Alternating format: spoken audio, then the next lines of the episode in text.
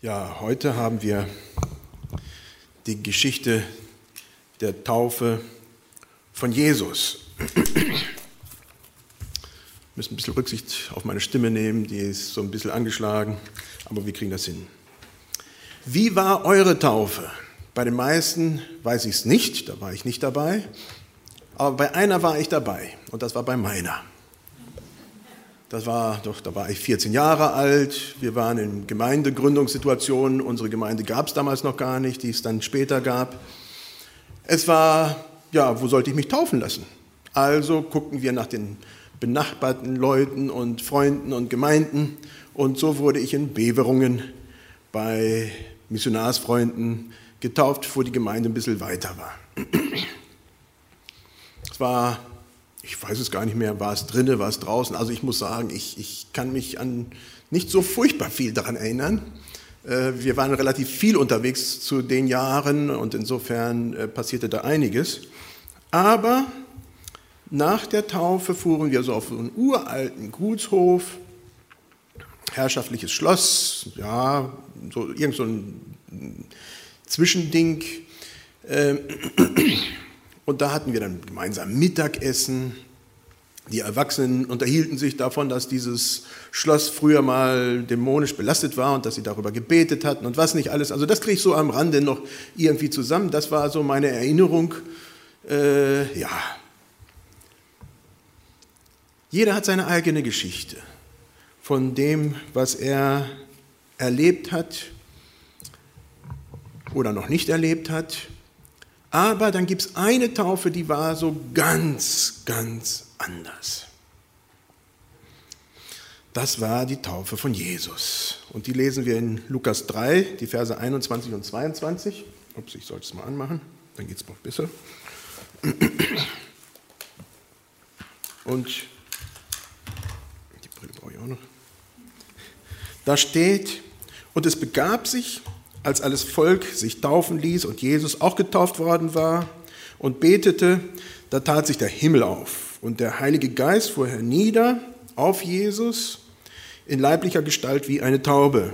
Und eine Stimme kam aus dem Himmel, du bist mein lieber Sohn, an dir habe ich wohlgefallen. Ich habe dahinter noch geschrieben, gehabt. Es ist eigentlich Vergangenheitsform und alle schreiben, als ob es Präsens ist. Auf dir war mein Wohlgefallen. Ja, eine ganz besondere Taufe.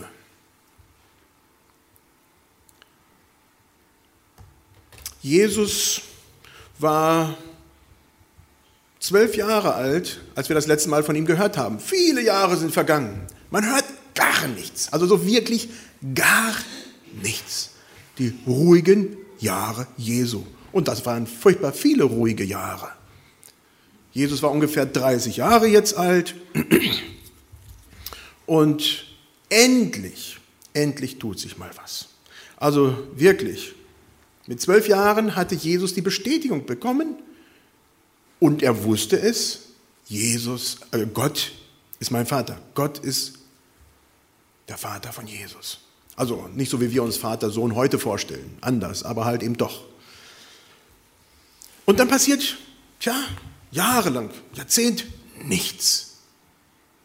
Bis auf diesen Tag. Jetzt kommt die Bestätigung Jesu. Und das finde ich was ganz, ganz Besonderes. Der Himmel tat sich auf. Ich habe hier ein Bild von einer Taufe. Schon interessant. Äh, mit solchen Bildern haben wir in Afrika gearbeitet. Hier ist natürlich Jesus schwarz dargestellt. Äh, interessanterweise meckert keiner bei uns, wenn Jesus weiß dargestellt ist. Er war weder eins noch das andere, er war Jude. Ja? Aber Jesus ließ sich für alle taufen. Jesus ist für alle Menschen da. Insofern ist er bei uns weiß und in Afrika ist er schwarz und bei den Juden ist er ein Jude.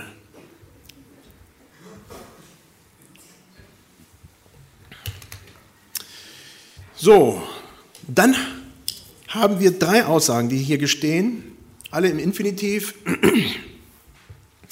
Und das finde ich interessant. Der Himmel tut sich auf als erstes.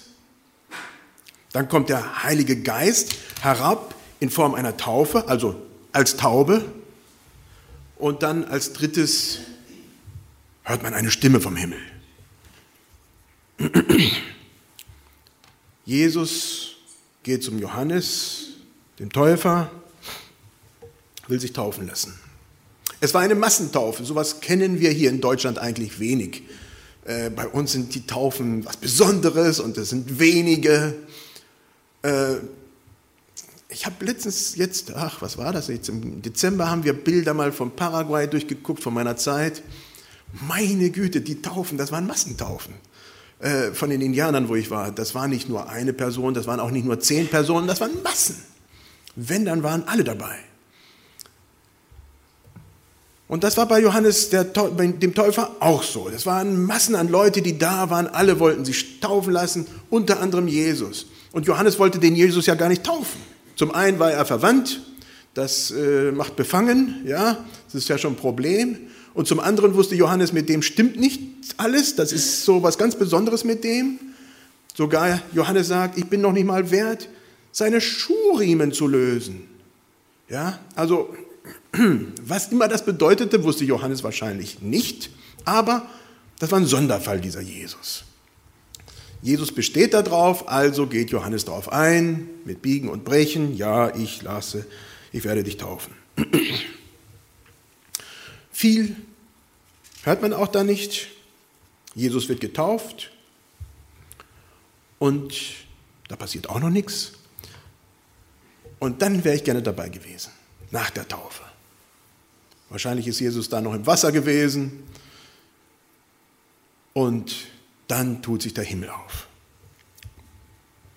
Also ich weiß nicht, was das bedeutet. Der Himmel tut sich auf. Also manchmal passiert das hier auch in Deutschland und man sieht die Sonne. Ja, äh, dann kann man ganz weit gucken. Man kann bis zu den Sternen gucken, wenn es nachts ist. Also das war bestimmt nicht gemeint. Der Himmel tat sich auf. Ja, wie kann man sich das vorstellen? Ich kann mir vorstellen, auf einmal wurde das sichtbar, was wir normalerweise nicht sehen.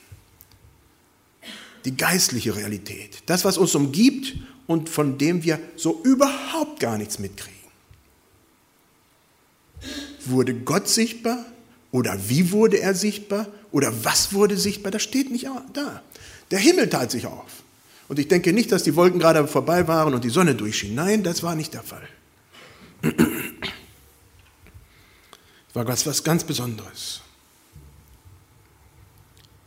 Der Himmel kommt zur Erde und man sieht etwas, was man sonst überhaupt nicht sieht. Und da passiert etwas. Es wird klar, dieser Jesus ist nicht nur einfach ein Täufling wie alle anderen, sondern da ist etwas anderes. Jesus ist mit Gott und Gott ist mit Jesus und das ist eine Einheit.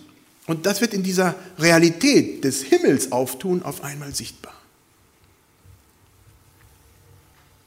Gott als Mensch, unglaublich. Und doch war da dieses der Fall. Und dann kommt der Heilige Geist herab. Dieser, äh, dieses Bild, ich denke, das kommt vom Campus Crusade for Christ, äh, äh, von dem Jesus-Film.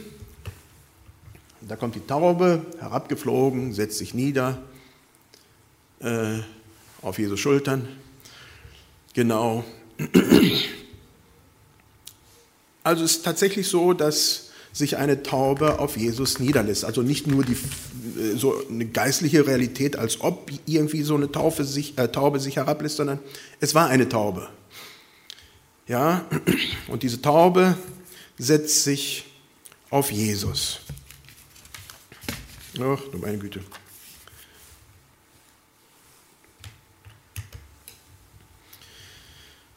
Damals, zur Zeit Jesu, hatte die Taube nicht so wirklich viel Bedeutung. Bei uns heute ist ja die Taube wahnsinnig bedeutungsträchtig. Bei uns Christen noch mehr als woanders.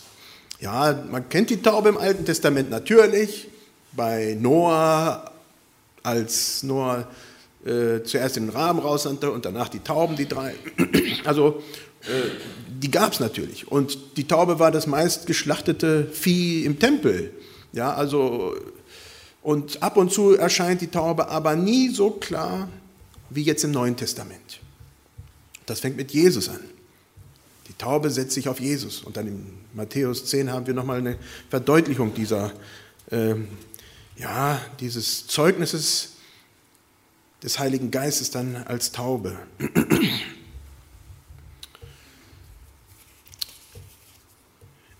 Dieses, was da passiert, passiert, ja, passiert das für Jesus, passiert das für die umliegenden Menschen? Ich denke beides. Die Taube kommt herab als Zeichen dessen, dass der Heilige Geist auf Jesus kommt. Das finde ich faszinierend. Ja, und ein paar Verse weiter, wenn es darum geht, dass Jesus in die Wüste geht, da steht, Jesus war voll des Heiligen Geistes und ging in die Wüste. Das heißt, er wurde vorbereitet. Jesus wurde mit dem Heiligen Geist erfüllt und vorbereitet. Ähm, das lässt die logische Konsequenz zu, dass vorher das nicht der Fall war. Und ich weiß nicht, was ich damit anfangen soll. Jesus halb voll mit dem Heiligen Geist vorher. Ich weiß nicht, was das bedeutet, aber auf alle Fälle lässt sich Jesus auch füllen vom Heiligen Geist in einer ganz besonderen Art und Weise. Und das geschieht hier bei der Taufe. Da passiert diese Fülle, die auf Jesus kommt, in einer ganz besonderen Art und Weise. Und ich denke, das hat was für uns zu bedeuten. Wenn Jesus das kann, sich füllen lassen, dann ist das auch unser Auftrag, uns füllen lassen von dem Heiligen Geist und nicht selbstverständlich annehmen, dass wir immer voll des Heiligen Geistes sind. Das wäre ein Trugschluss. Das war bei Jesus noch nicht mal der Fall, wenn ich das so richtig lese, und schon gar nicht bei uns. Das heißt, ich ermutige euch, wirklich zu beten. Vielleicht sogar morgens, bevor ihr den ganzen Trubel des Tages anfangt. Herr, füll mich neu mit deinem Geist. Füll mich mit deinem Geist heute, dass ich das tue, was gut ist, was du in meinem Leben möchtest. Ich denke, das macht einen ganz großen Unterschied, wie wir dann den Tag begehen und was wir da durchführen, wenn wir dieses wirklich zu unserem Gebet machen. Da passiert etwas von Versöhnung zwischen Mensch und Mensch, zwischen Gott und Mensch. Das passiert in dem Bereich, dass der Heilige Geist da seine Fülle in uns wirklich ausstreckt. Und dann kommt eine Stimme. Du bist mein geliebter Sohn. An dir habe ich mein Wohlgefallen. Wow. Jetzt ist es ernst. Die Leute, die dumm drum sind, das waren ja viele, es war ja eine Massentaufe. Und mit Sicherheit waren auch noch Leute, die dazugeguckt haben. Die hören das. Und ich denke, ein ganz wichtiger Bereich hier ist, dass sie es hören. Der Himmel tut sich auf, der Heilige Geist kommt als Taube auf Jesus und dann diese Stimme. Wir dürfen nicht vergessen, dass viele von den Jüngern von Johannes, Johannes dem Täufer, nachher Jünger Jesu wurden. Und die kriegten das mit, die waren da. Das war eine Vorbereitung. Noch geschieht nichts. Noch ruft Jesus nicht diese Leute als Jünger. Aber das kommt. Da geschieht Vorbereitung. Das finde ich faszinierend.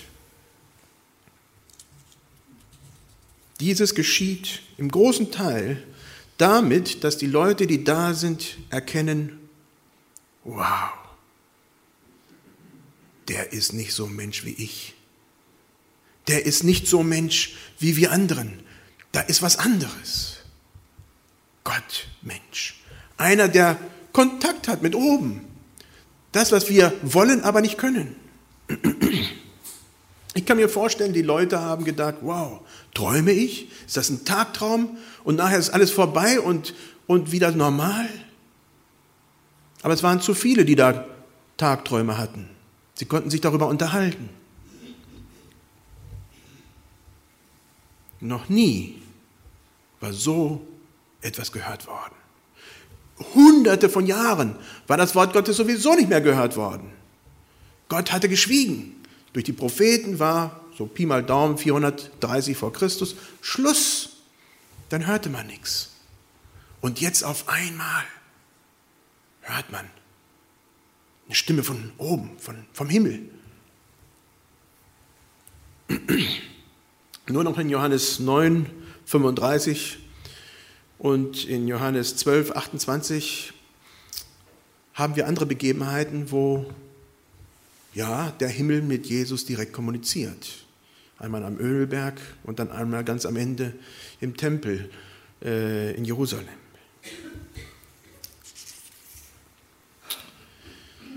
Jesus ist nun vorbereitet. Er kann rausgehen.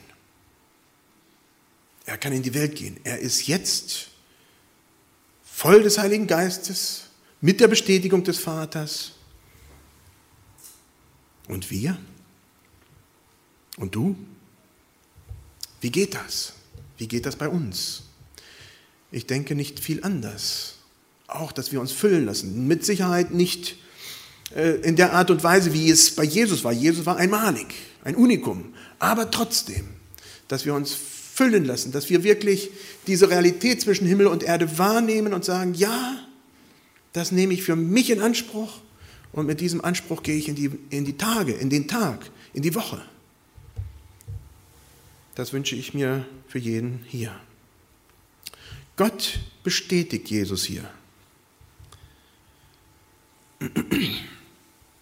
Wie gesagt, die Jünger Johannes wurden vorbereitet für das, was kommen würde. Was ist mit dir? Hier steht als letztes, dass diese Stimme sagt, du bist mein lieber Sohn, mein geliebter Sohn. An dir habe ich mein Wohlgefallen. Wann habt ihr das letzte Mal solche Worte euren Kindern gesagt? Ich denke, ich tue das zu wenig. Ab und zu passiert das schon, ja. Aber ich denke, was da zwischen Jesus und Vater Gott passiert, ist was ganz, ganz Wichtiges. Auch ganz wichtig für uns Menschen. Das hat was mit Ebenbildnis Gottes zu tun. Das hat mit dem zu tun, wie wir uns in den Augen Gottes sehen oder auch nicht. Wir sind wenn wir Jesus in unserem Herzen haben, Kinder Gottes. Wir sind Erben. Du bist Erbe, ich bin Erbe. Diese Worte gelten auch uns. Du bist mein geliebter Sohn, du bist meine geliebte Tochter. An dir habe ich mein Wohlgefallen. Nicht, weil wir Jesus sind, das sind wir nicht, aber Jesus hat uns dieses Vorrecht gegeben, dass wir da einschreiten können, wo er ist. Und dann gelten diese Worte auch uns. Und damit kommt eine schwierige Aufgabe. Wann habt ihr diese schönen, tollen Worte mal einem mit, einer Mitschwester, einem Mitbruder gesagt? Du bist Gottes liebe Tochter. An dir habe ich mein Wohlgefallen. Gott hat dein, sein Wohlgefallen an dir. Du bist Gottes Sohn. Er hat sein Wohlgefallen an dir. Ich denke, das ist etwas, was wir üben können. Fällt uns vielleicht schwer. Fällt uns vielleicht sogar ganz schwer. Und als Deutsche fällt uns das noch schwerer. Aber ich fordere euch heraus, fangt mal an zu üben. Geht mal in die Woche heraus und überlegt, Mensch, wem kann ich das sagen? Wem kann ich dieses zusprechen? Du bist Gottes geliebte Tochter, Gottes geliebter Sohn. Gott hat sein Wohlgefallen an dir. Wir wissen das, wir wissen das im Kopf. Und trotzdem sagen wir uns das nicht einander. Ermutigt, wir hören das an vielen Stellen, mit geistlichen Worten, mit Psalmen. Ja, wenn das nicht tolle geistliche Worte sind, dann weiß ich auch nicht aus. Das ist mein, Meine Herausforderung für euch geht damit in die Woche. Fasst euren ganzen Mut zusammen, wenn das nicht aus über euren Lippen kommen mag. Probiert's. Vielleicht fangt da mal bei euren Kindern an, da fängt das ja vielleicht noch leichter an oder wenn ihr nicht habt, dann, was weiß ich, mit jemandem, der euch nahe steht. Ich denke, das verändert auch etwas im Herzen, wenn wir diese Einstellung an unsere Mitgeschwister tragen, die Gott uns entgegenbringt. Lass uns auf